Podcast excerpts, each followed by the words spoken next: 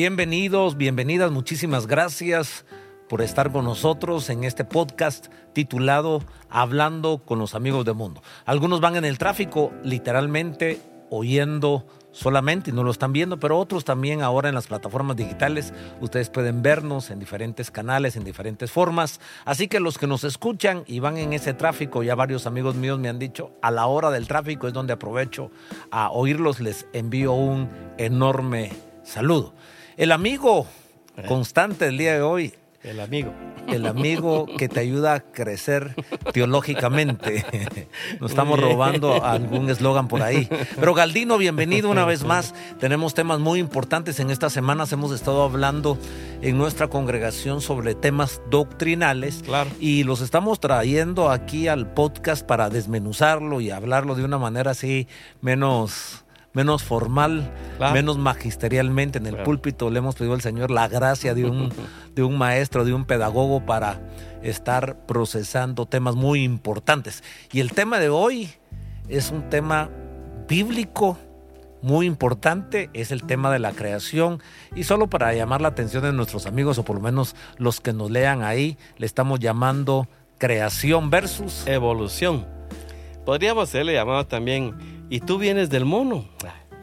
Porque la evolución sostiene eso. Y aquella, aquella famosa figura donde se mira al, al, mono casi arrastrándose y poco a poco va enderezándose y transformándose también hasta que llega la belleza del ser humano. Del ser humano, sí. el problema es que esto se enseña como verdadero, como sentado. Entonces, quizás este podcast podcast o este tema que también trataremos en domingo uh, beneficie mucho a los estudiantes, porque eh, los maestros dan por sentada la evolución como que como última palabra y, y, ahí fallan porque la evolución no la podemos dar por sentada. De hecho, es simplemente es una teoría.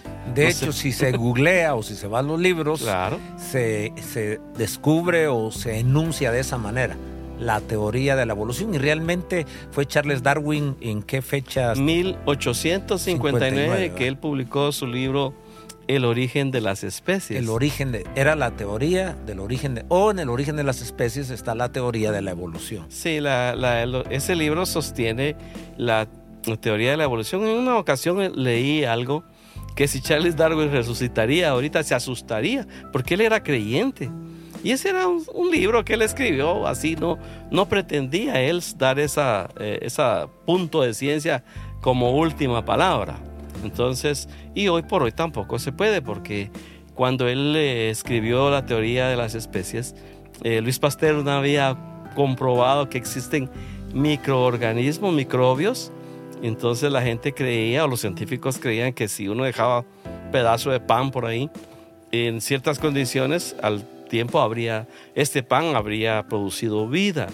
Pero Luis Pastel lo demostró que no, que no es el pan el que da la vida, sino que la vida está en todas partes. En todos los seres vivos está la vida.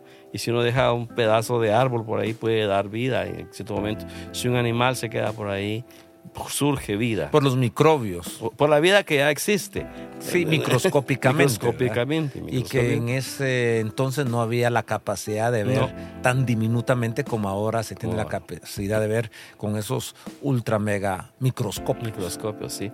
Entonces tenemos que hablar sobre esto, mundito, porque la Biblia, pues, no es que supiera que iba a aparecer un, Charles Darwin eh, diciendo que la vida surge a través de un proceso de millones de años. Y me a Por eso evolución, ¿verdad? Es evolución. Que va progresando la célula hasta que se convierte en lo que ahora vemos, tanto en el universo como nosotros. Sí, cuando uno ya tiene cierta fe formada, pues se ríe un poco, ¿verdad? Pero trataré de no, de no, no quiero pretender burlarme, pero ¿Qué es lo que hacen los catedráticos universitarios? Sí, se ríen de nosotros. Y, hay algunos, bueno, catedráticos universitarios, pero también ahora algunos catedráticos a nivel secundario o diversificado.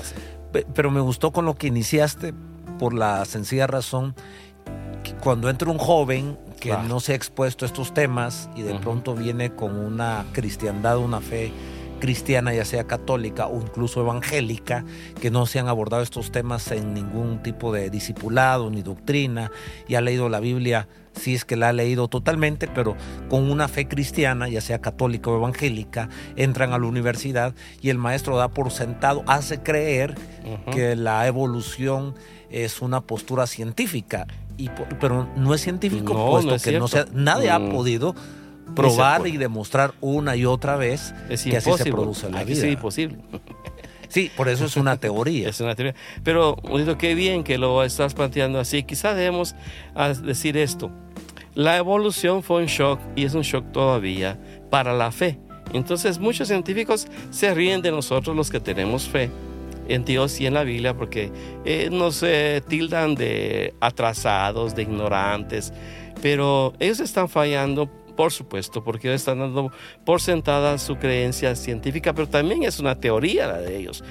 Y al decir ellos, ¿por qué chocan la evolución contra la creación? ¿Por qué chocan? Porque la, evolución sostiene que para que este mundo se llegue a ser como está, y que los seres vivos lleguen hasta hoy la corona que somos los seres humanos tuvo que haber eh, transcurrido millones de millones y millones y quién sabe cuántos millones de años más, que de ya solo de ese punto es difícil, difícil de sostener, porque la historia que tenemos registrada nosotros, la historia universal, consta, eh, la escritura hace fecha 3000 antes de Cristo. O sea que realmente tenemos 5.000 años de escritura. De escritura. De escritura. Entonces, y no podemos creer que por millones y millones de años el hombre vivió en cavernas, porque desde el principio la Biblia registra grandes civilizaciones. La egipcia, la babilónica, y la griega, caramba, que, que los griegos han sido científicos desde el principio. Y entonces quiere decir que el ser humano desde el principio tenía todas sus facultades. Bueno, entonces, la Biblia dice otra cosa. La Biblia dice que en siete días, y lo dice literal, siete días, una tarde y una mañana fue un día. Y en el primer versículo de la Biblia, Génesis capítulo 1, versículo 1, que es el primer libro de la Biblia, aunque no fue el primer libro que se escribió, el primer libro que se escribió fue Job, pero el que relata la historia más antigua, porque es cuando surge la vida, cuando surge Adán, cuando surge el universo, ah, es Génesis. Claro. Y dice, en el principio creó. Ese verbo crear, de ahí que la Biblia sostiene la creación. Por eso nuestro título del día de hoy, creación versus evolución. y los cristianos, nuestra fe nos hace ser creacionistas. creacionistas. ¿Qué verbo es en, el idioma hebreo que se escribió? Una vez te escuché decirlo, el verbo bara, creo que recuerdo. que quiere decir la, crear, es el único verbo exclusivo de crear absolutamente de la nada, como lo dice en otras partes, que Dios creó el mundo de lo que no se veía no surge de... Podríamos decir que la evolución es una teoría y que la creación también es una teoría porque científicamente no, se, puede, mostrar. Eso quiere decir que ambas requieren fe. Ambas requieren fe. Porque creer en la evolución se requiere fe, porque nadie ha demostrado una vez, han tratado, científicos han tratado. La otra vez eh, había leído, bueno, compré una enciclopedia hace años, y me voy a atrever a decir el siglo pasado, como a finales de los 80 o de los 90. Somos del siglo pasado. Somos pastorsaurios. pastorsaurios. Y entonces una enciclopesauria tenía como los 500 inventos más grandes del ser humano. Mm. Y uno de ellos es que se estaba construyendo un laboratorio gigantesco subterráneamente entre Suiza y Francia. Ya ves que son fronterizos. Y ahí, donde 500 científicos, la crema innata del mundo, de los países desarrollados, porque querían, querían construir un ecosistema, o sea, un hábitat más o menos que podía producir la vida. Pero hoy estamos en el año 2023, ya de esto data 25 años, y, y no se ha producido vida. O sea, sigue siendo una teoría y los que creen en la evolución, lo que tienen es fe. Es fe. Es un tipo de fe. Y nosotros los cristianos nos caracterizamos, de hecho, la virtud más grande, fe, esperanza y amor. ¿cierto?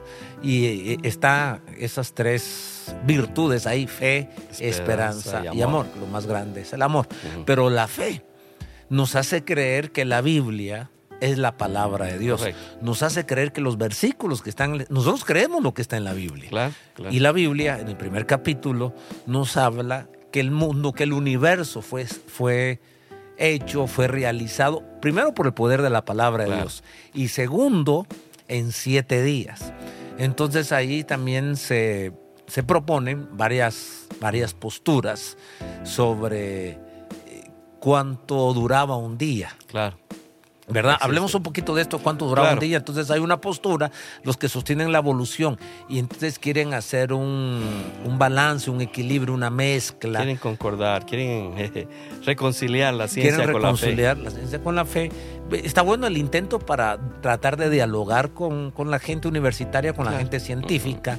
Pero no siempre se puede, porque la Biblia es un tema de fe. Entonces, para entrar en esa reconciliación, entonces tratan de explicar que los días de hace, de Génesis 1, eran diferentes a nuestros días. Sí. Pero diferentes, diferentes. Sí. Abismalmente diferentes. Abismalmente diferentes. Eh, lo cual no, bueno, eh, la teoría es la siguiente. Como hay cristianos eh, bien intencionados, y también y que son, eh, son científicos también. Y algunos eh, al ver la evidencia de los estudios científicos y de todos los intentos de evolución, algunos han llegado a creer a la evolución y han, y han dicho, no, de plano, esos días no son días, sino que son eras. Eras. Eras. Entonces el primer día es una era, el segundo día es una era. Y esa era puede ser de millones, millones de años. De años. Eh, pero por sí sola no se sostiene porque porque no puede pasar millones de años sin sol, porque en un día se crean los árboles y la hierba, el otro día se Dios crea los seres eh, vivos, los animales, monstruos marinos, pero el sol está ahí por el cuarto, quinto día. Entonces, y si fueran eras, no podrías pasar millones de años sin sol, pues sin luna. Entonces no se sostiene, no se sostiene la teoría, simplemente por fe. La Biblia dice, y fue la tarde y la mañana un día, porque los judíos, por una razón, alguna razón, ellos comenzaban su día a las seis de la tarde. pues no lo comienzan a las seis de la mañana como, nosotros. el día luz. en día luz. Sí, ellos comenzaban con la noche y terminaban con el día. Sus eh, conceptos de, ese tiempo. Entonces, la Biblia, si, no, si hubiera sido escrita la Biblia hoy, diría fue la mañana y la tarde un día, como más de una versión moderna lo dice así, lo ordena de esa manera, porque es válido, porque es un día de 24 horas, de una tarde y de una mañana, y la Biblia lo dice así, eh, eh, sin ninguna pena. Y fue la tarde, la mañana, y se creó esto, Dios hizo aquello, y terminó ese día y comienza otro día y hace esto. Entonces, si vamos a decir que son días, que son eras, entonces estamos violando un principio de interpretación, eh, de hermenéutica, que dice que la verdad es lo que está escrito, lo literal. Y si decimos que eh, no es esto, a menos de que la Biblia, lo diga en otra parte, pero en ninguna otra parte dice eso. Son días literales de 24 horas. Y si decimos que somos eras, estamos dando eh, rienda suelta a una idea, y bueno, después va a aparecer otro diciendo otra cosa y después aparece otro que puede decir cualquier otra cosa diferente.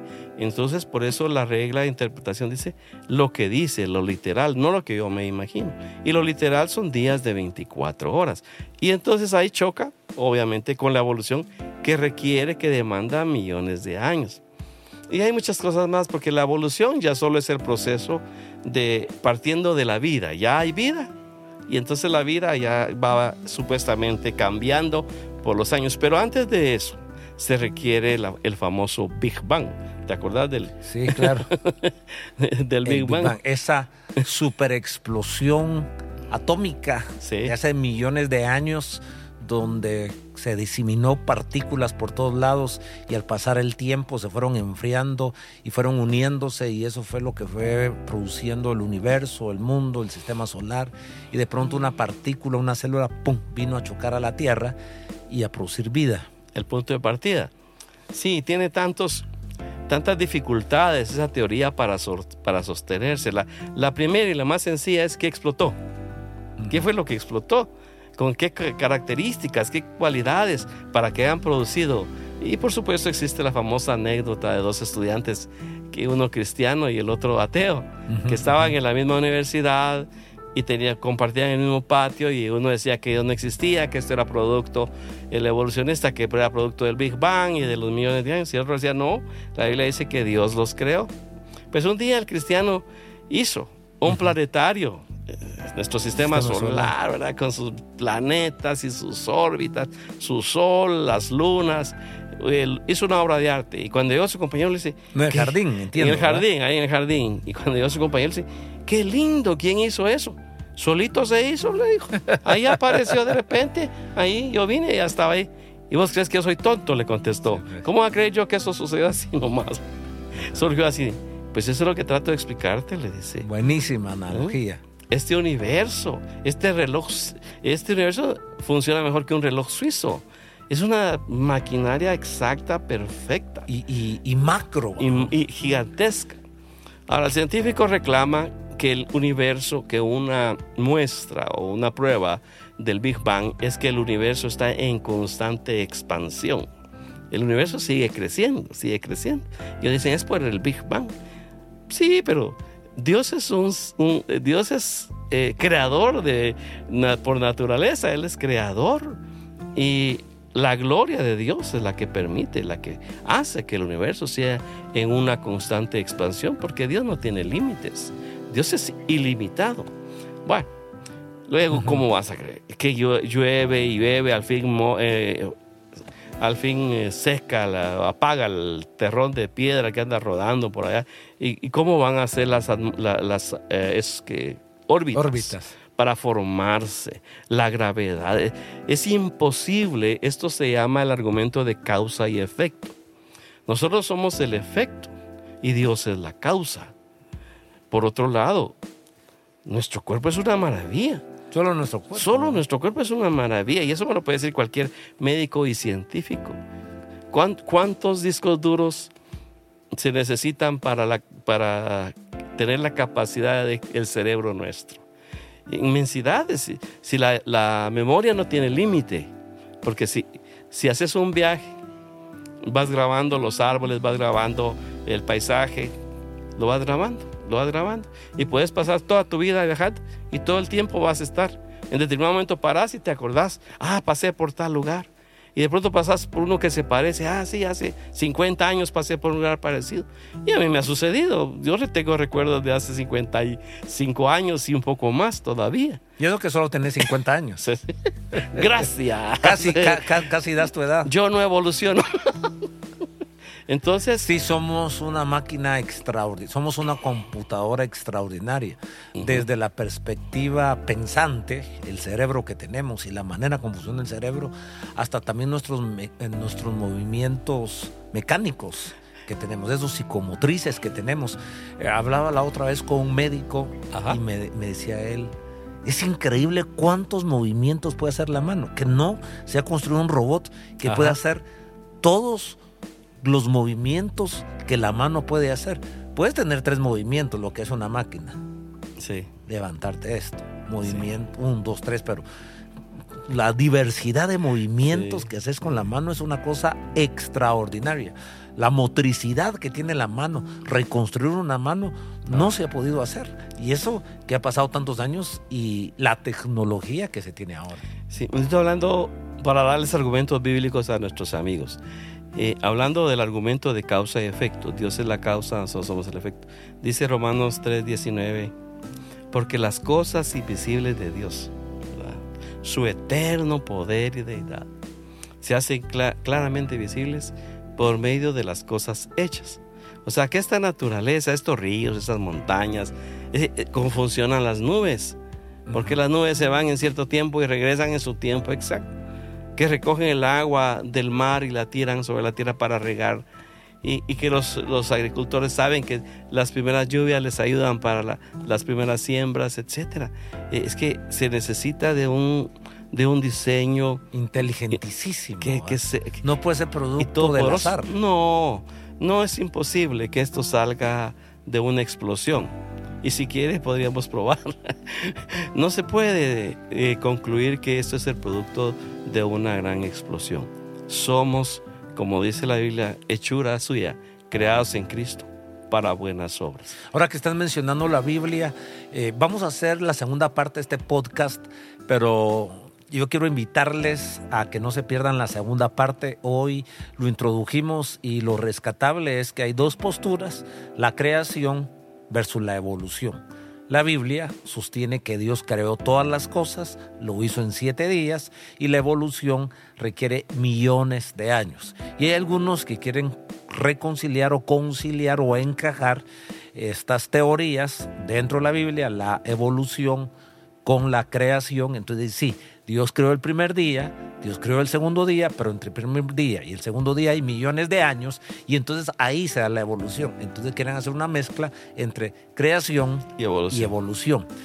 Y, el punto es este, que cuando uno entra a la universidad o personas científicas, no le dicen a uno, esta es una teoría que no ha sido demostrada, hablando de la evolución. Te la presentan como que ya fue corroborada, como que es una ciencia y la evolución no es una ciencia, no ha sido demostrado y queda en el campo de la teoría. Eso exige fe. Y lo nuestro exige fe, pero nadie va a pensar que lo nuestro, nadie va a discutir que la Biblia requiere fe, que los cristianos, nosotros alardeamos de fe, nosotros alardeamos que confiamos que existe un Dios creador de todas las cosas. Pero los científicos no alardean de fe. No. Ellos alardean de comprobación, comprobación y comprobación. Y no han podido comprobar la evolución, no han podido comprobar el famoso Big Bang, esa super explosión que hubo. Por lo tanto, eh, esa, es la debilidad. Lo segundo es que nosotros los cristianos, pues sí creemos en la escritura. Y tal vez, y con esto los, queremos dejar para la próxima, que hay científicos cristianos claro. que si realmente la evolución, el ateísmo, solo fuera para mentes súper inteligentes, o que la Biblia y creer en un Dios solo es para gente tarada, inepta, analfabeta, ignorante. Entonces, ¿cómo sostenemos que muchos científicos son cristianos? Claro. Luis Pasteur fue uno de los que vos mencionaste, hay una anécdota muy bonita de él, pero con eso entraremos para el próximo podcast que será la próxima semana. Galdino, gracias, qué lindo platicar con vos, gracias por sumarnos tanto valor con tu conocimiento y creemos que Dios es el creador de todas las cosas. Es pues la fe, la certeza de lo que se espera, la convicción de lo que no se ve y sin fe es imposible agradar a Dios. Dios demanda fe de nosotros. Nos vemos en el próximo.